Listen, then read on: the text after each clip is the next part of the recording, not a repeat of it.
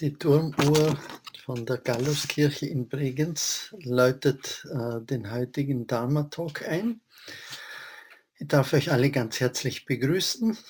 Den heutigen Dharma-Talk äh, macht die Barbara Kerkmeer. Und äh, die Barbara ist langjährige Zen-Praktizierende. Wer sie kennt, weiß, dass ihr Herz nicht nur für den Zen, sondern ganz besonders auch für die Tiere schlägt. Sie ist eine sehr, sehr engagierte Tierschützerin, äh, ist in der Tierrechtsbewegung aktiv. Äh, ja, also ganz ein vielfältiges und beeindruckendes Engagement. Und ähm, ist seit äh, ungefähr einem Jahr auch fix in der Hausgemeinschaft am Felsentor oben.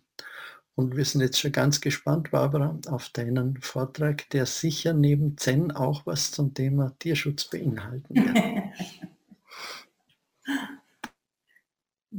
Ja, also herzlich willkommen zu diesem, zu diesem Dharma-Vortrag an diesem wunderbaren Tag. Manfred nimmt mir die Worte bereits schon aus dem Mund. Ähm, tatsächlich habe ich mir überlegt, für diesen Dharma-Vortrag noch einen etwas anderen Aspekt der Stille einzubringen. Und das sind die Tiere. Und ähm, ähm ich finde, wenn ich über Tiere sprechen möchte, dann lade ich auch immer Tiere ein und natürlich ähm, energetisch. Und ich hoffe, dass sie jetzt da sind, und mich unterstützen und mir ähm, mich dazu bringen, das zu sagen, was jetzt im Moment an diesem Ort gerade wichtig ist. Beginnen möchte ich mit einem kleinen Zitat, das mich schon lange begleitet und das heißt, sitze mit Tieren in Stille und sie werden dir ihre Herzen zeigen. Sitze gütig und freundlich mit ihnen zusammen Sie werden dir helfen, deins zu finden.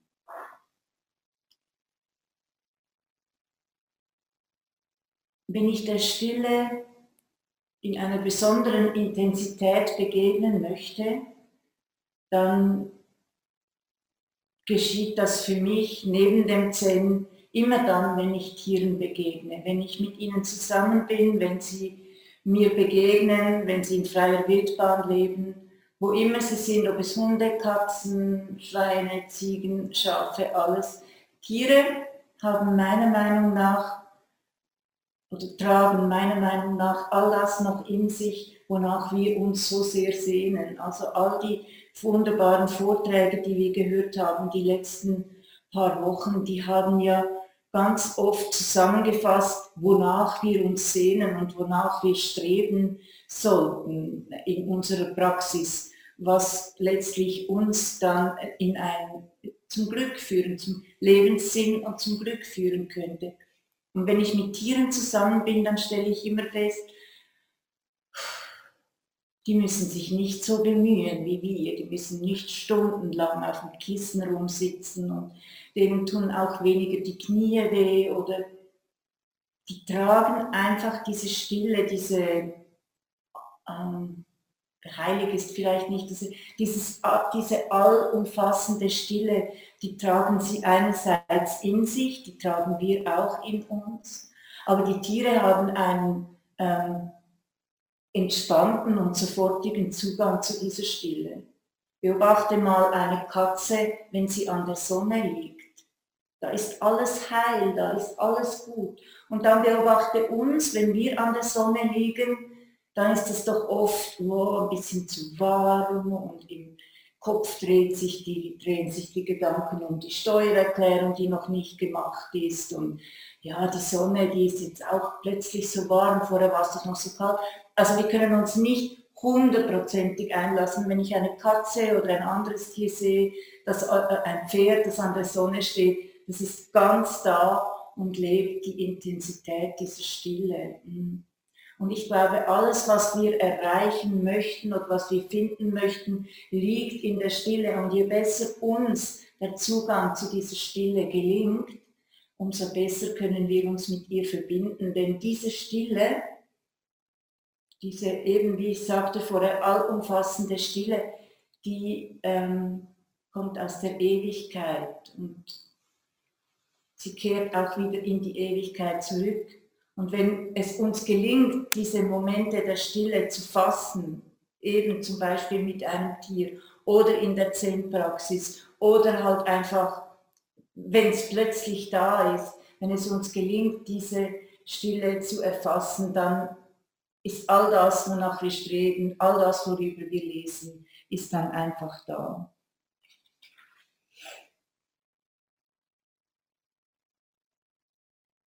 Wir haben hier oben schon oft erlebt, dass ähm, Menschen neu oder hierher kommen und anfangen möchten zu meditieren und dann hier oben sitzen mit uns und dann auf dem Kissen teilweise hin und her rutschen und unruhig werden und schmerzverzerrte Gesichter bekommen.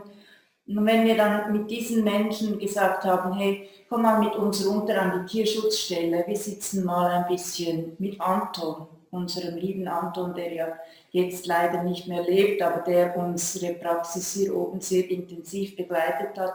Anton, das Schwein, Anton, der früher Grillmich heißte.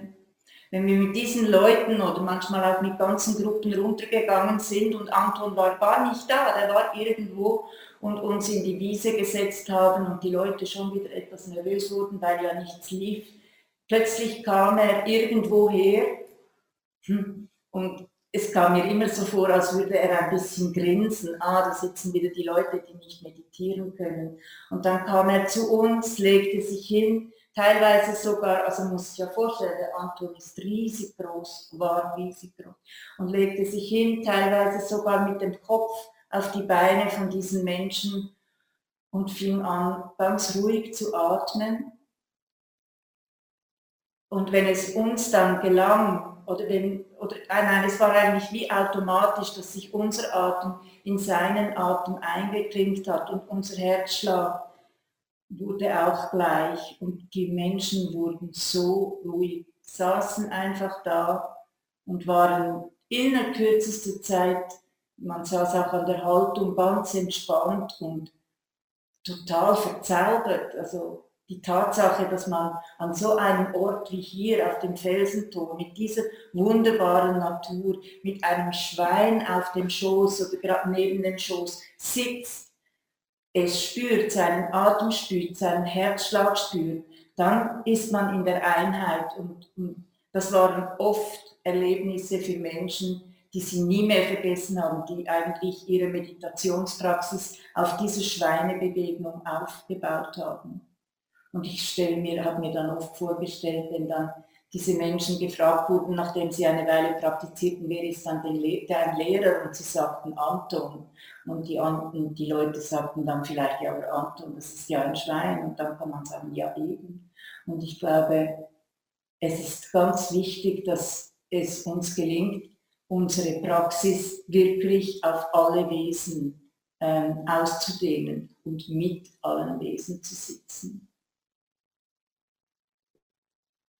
Wenn man wissen möchte oder lernen möchte, was im Leben wirklich Sinn macht und worum es geht im Leben, was wichtig ist, dann ist es auch eine Möglichkeit, zum Beispiel auf unserer Tierschutzstelle die Hühner zu beobachten, wie sie ganz präzis ihren Weg gehen, wie sie genau wissen, was sie wollen, wie sie sich untereinander arrangieren, wie sie füreinander sorgen, wie sie aufmerksam sind, wie sie wach sind, wie sie aber gleichzeitig auch sehr entspannt sind. Wenn sie sich aufregen, dann werden sie laut und dann gleich werden sie wieder ruhig und gehen wieder zurück in die Stille. Und ich habe es schon erlebt und das ist wirklich ein großes Glück und vielleicht einige von euch auch, dass man eine Henne sieht mit ihren kleinen Küken.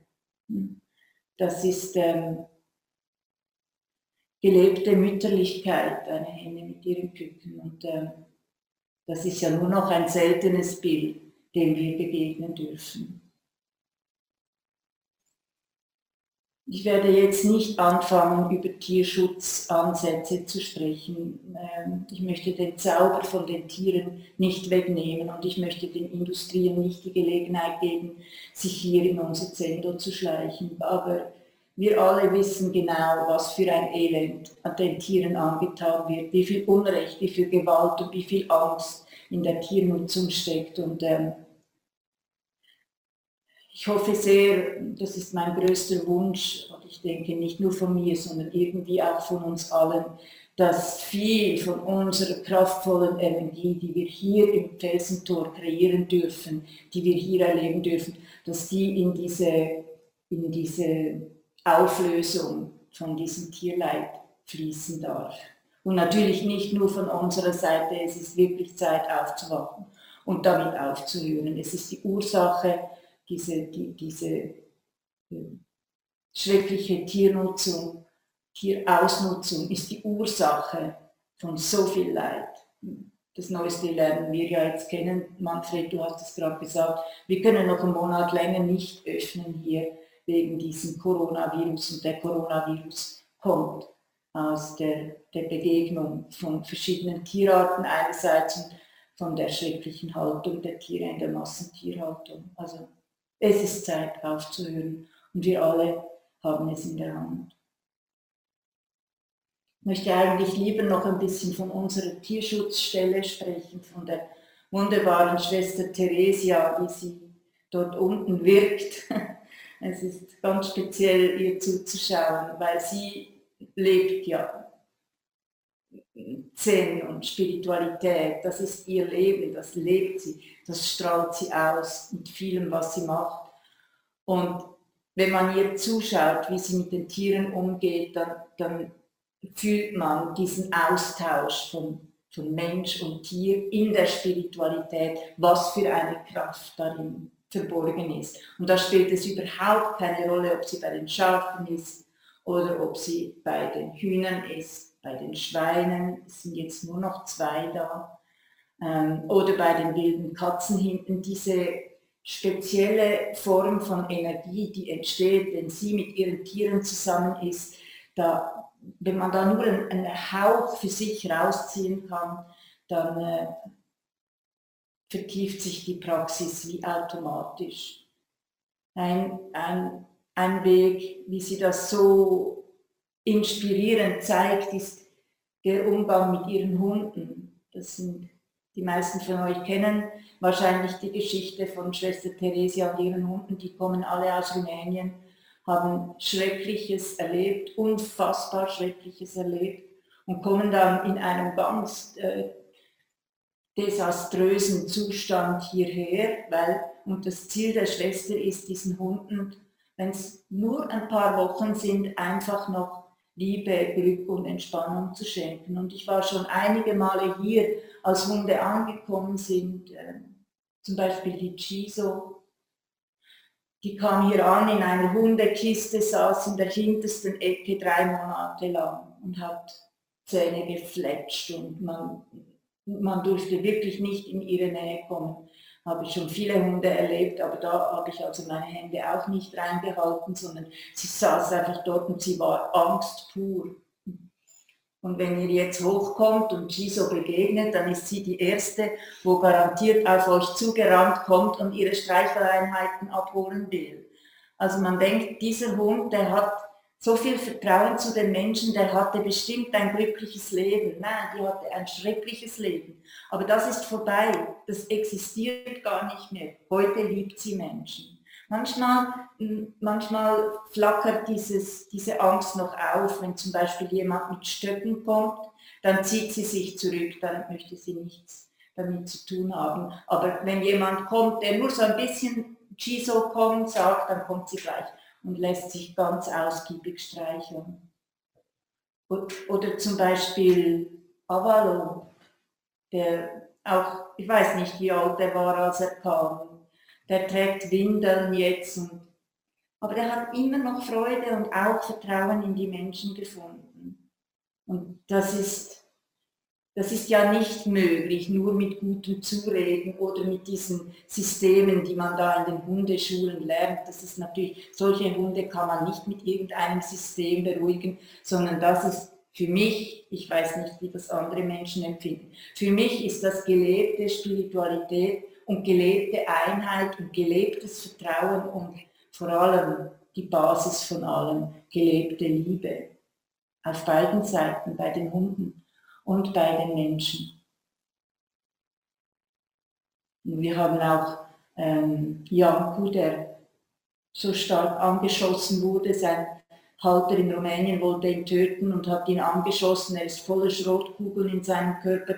Und als er dann noch nicht tot war, wurde ihm mit einem Gegenstand der Kopf eingeschlagen und der Mann dachte dann, der Hund ist tot. Und er war dann nicht tot und irgendeine Tierschützerin hat ihn gefunden und zusammengelesen und mitgenommen und über weiß ich wie viele Wege, er wurde dann zusammengeflickt, kam er hierher. Hm. Und wenn man Janku begegnet, ist einfach Freude pur. Er, er kann noch er kann nicht richtig laufen, er muss immer so ein bisschen wackeln beim Laufen, weil gewisse Kugeln kann man gar nicht mehr aus dem Rücken rausholen. Die Gefahr wäre zu groß, dass er gelähmt wird.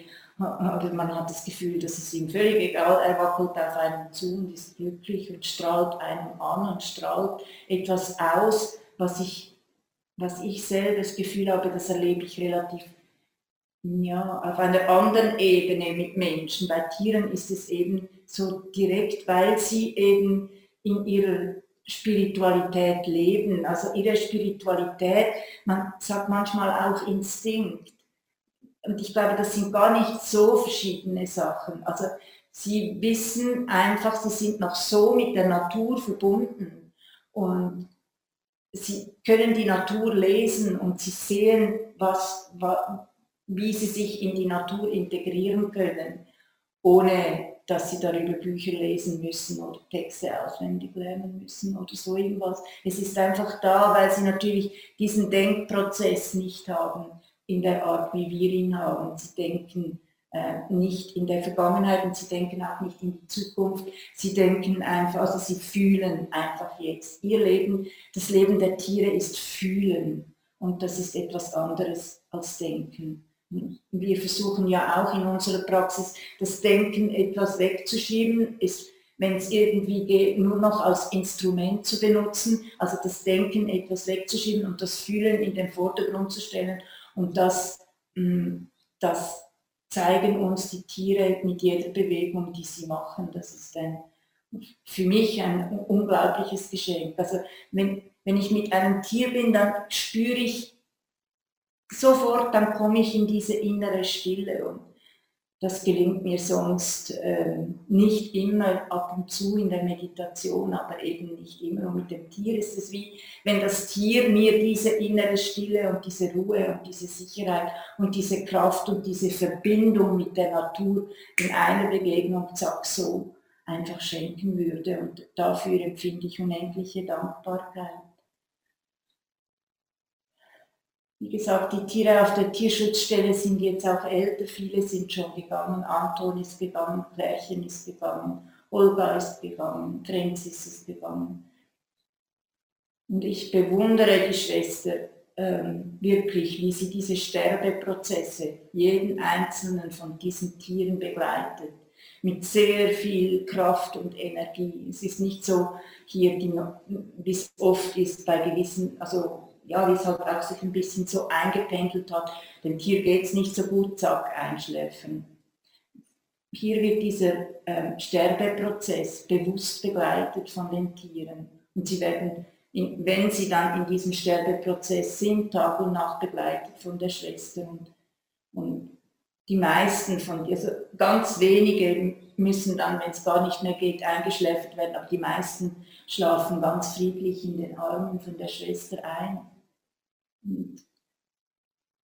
Sie hat mir schon oft erzählt, und ich habe es selber auch schon mit meinen Tieren erlebt, was uns die Tiere so in, diesen, in dieser Sterbephase schenken an Weisheit und Großmut und Dankbarkeit, das lässt sich wirklich kaum in Worte fassen. Man sitzt einfach da und bekommt diese Ströme von, von diese intensiven Ströme von Kraft von diesem sterbenden Tier und schaut ihm ein letztes Mal in die Augen und es ist einfach wie wenn man einen Blick ins Universum werfen würde.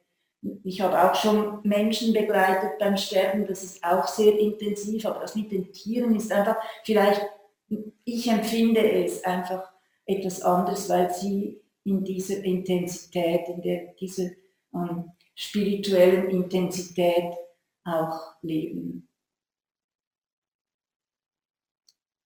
Ähm,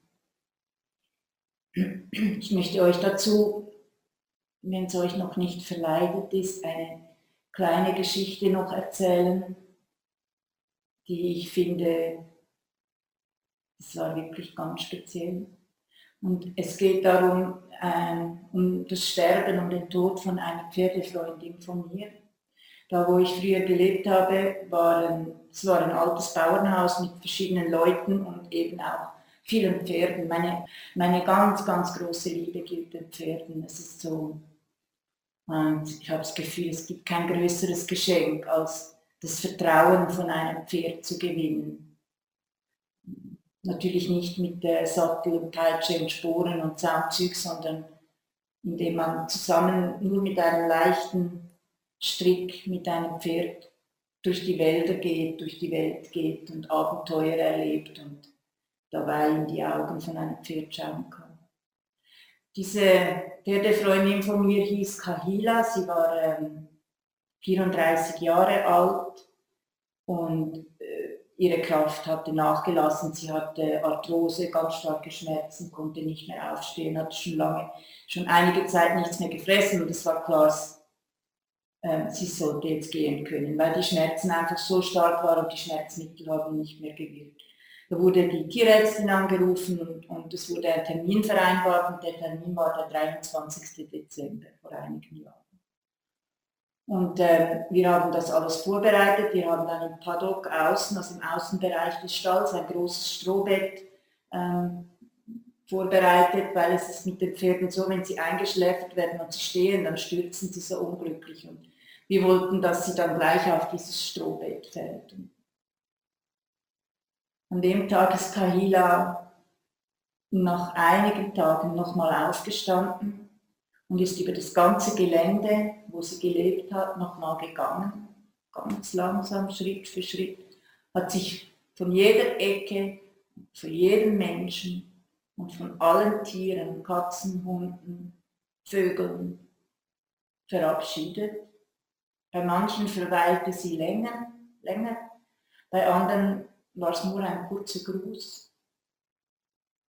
Und ähm, wir haben uns dann schon gefragt, sie blieb dann auf der Weide, sie konnte sich völlig frei bewegen, überall wo sie wollte. Sie blieb dann auf der Weide und ihre Halter und, die, und wir alle haben uns gefragt, wie bringen wir jetzt Kahila von dort hinten, von der Weide, das war ziemlich weit weg, auf dieses Strohbett, weil wir wussten, die Tierärztin ist schon unterwegs. Hm, und wir wollten natürlich keinen Zwang ausüben, sie quasi, ja komm jetzt, komm jetzt, das wäre das wär unethisch gewesen. Und dann, es ist wirklich so, das Auto der Tierärztin fuhr hin und Kahina kam von der Weide, ganz langsam, kam sie von der Weide zu diesem Strohbett. Vor dem Strohbett blieb sie stehen und es ist wirklich genau so passiert und hat jeden, wir waren zu viert dann dort, jedem von uns in die Augen geschaut. Und ich, eben wie gesagt, es ist kaum in Worte fassbar. Sie war, dieser Blick war so intensiv, es war wie wenn man in eine andere Dimension schaut. Also es hat sich so angefühlt, sie war schon in der anderen Dimension und hat uns erlaubt, einen Blick dorthin zu werfen. Und dann hat sie sich hingelegt auf dieses Strohbett. Und dann kam die Tierärztin und hat den Zugang für, die, ähm, für das Einschläfen gelegt und da war sie schon tot. Also das, das Medikament ist nicht mehr eingeflossen. Ist da gestorben. Und das ist doch eine Geschichte, die mich unglaublich berührt hat, weil sie wusste genau, sie wusste, dass das der Tag ist, der 23 und sie wusste, wann sie von der Weide kommen muss und sie wusste, dass sie sich auf das Strohbett legen sollte. Das ja, hat mich sehr berührt. Und was dann auch sehr schön war mit Kahila, Kahila wurde nie geritten, das fand sie blöd, aber sie hat viel mit Kindern gearbeitet, die, ihre Halterin war Kindergärtnerin. Und ähm, Kahila, der Körper von Kahila blieb dann noch drei Tage auf dem Paddock liegen. Und es hatte sich in dem Dorf, wo wir wohnten, relativ schnell rumgesprochen, dass ähm, Kahila gestorben ist. Und nächsten Tag war Weihnachten und es kamen immer wieder Menschen vorbei, vor allem Kinder mit Zeichnungen und, und, und kleinen gebastelten äh, Gegenständen und äh, blieben dort bei Kalila einen Moment und haben sich von ihr verabschiedet. Und was mir sehr aufgefallen ist, ist, dass äh, keiner hat ein Wort gesprochen. Es gab nichts zu sagen. Wir waren alle zusammen mit Kalila geborgen in der alles umfassenden Stille. Das, diesen, diese Möglichkeit, ähm, seine spirituelle Praxis zu vertiefen, ähm, neben der Möglichkeit, die wir hier im Sendo oder in der Natur haben, die spirituelle Praxis mit Tieren zu vertiefen, das ist jetzt oder war eigentlich der, hm, der, der quasi wollte ich euch den Tipp geben, es vielleicht auch mal zu probieren, die, die vielleicht noch mit Tieren nicht so eine enge Verbindung haben. Und äh, als letztes würde ich euch vielleicht gerne einen Tipp mit auf den Weg geben. Es kann ja nicht jeder dann ähm, der sich mit Tieren verbinden möchte, mit einem sterbenden Tier oder mit einem sterbenden Pferd oder mit einem Schwein auf der Wiese sitzen, das lässt sich im Alltag relativ schwierig organisieren. Es gibt aber noch eine andere Möglichkeit und mit der, das ist immer so meine, mein Strohhalm in den Zeiten, wo ich das Gefühl habe, oh, ich finde die Ruhe nicht in der Meditation oder oh, mein Kopf ist wirklich viel zu beschäftigt dann setze ich mich hin und bitte darum, dass Tiere, hm, die gerne kommen möchten, sich in meinen Raum, in meinen Meditationsraum, also natürlich nicht in den Sendo, sondern in den, ja, das wollte ich schon sagen, virtuellen, aber es ist natürlich der spirituelle Raum, begeben möchten. Und dann sitze ich einen Moment und ganz oft kommen dann ganz verschiedene Tiere, Tiere, die ich kenne, denen ich schon begegnet bin, oder, aber auch Tiere, die ich überhaupt nicht kenne.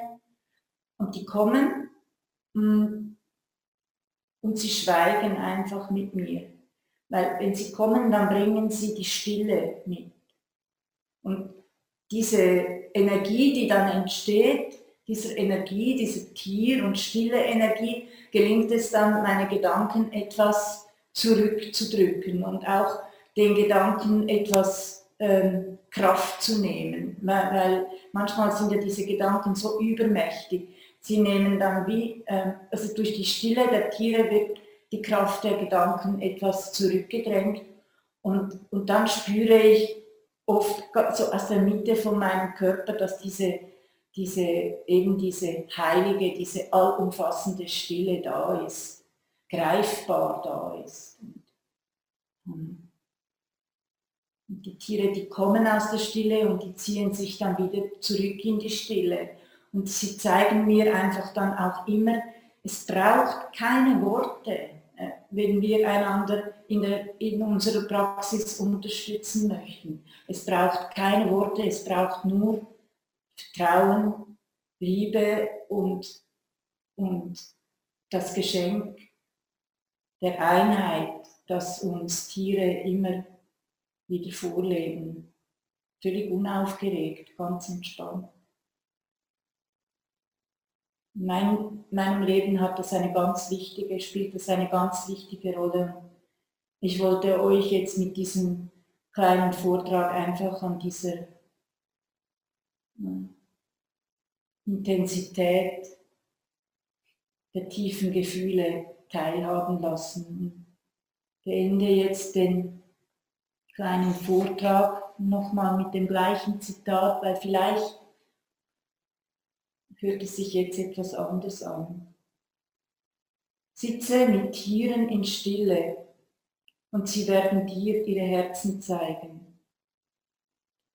Sitze gütig und freundlich mit ihnen zusammen und sie werden dir helfen, deins zu finden. Vielen Dank.